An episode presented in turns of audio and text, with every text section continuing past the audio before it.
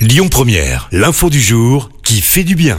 Être payé pour laisser sa voiture au garage aux heures de pointe. On parle ce matin, Christophe, de ce qu'on appelle le péage positif. La métropole européenne de Lille a voté la semaine dernière la mise en place d'un éco-bonus.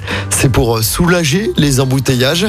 À partir du printemps 2023, elle va mettre en place un bonus versé aux automobilistes qui renoncent à rouler seuls en voiture en période de forte affluence aux abords de Lille. Les automobilistes pourront toucher jusqu'à 80 euros par mois. C'est une première en France.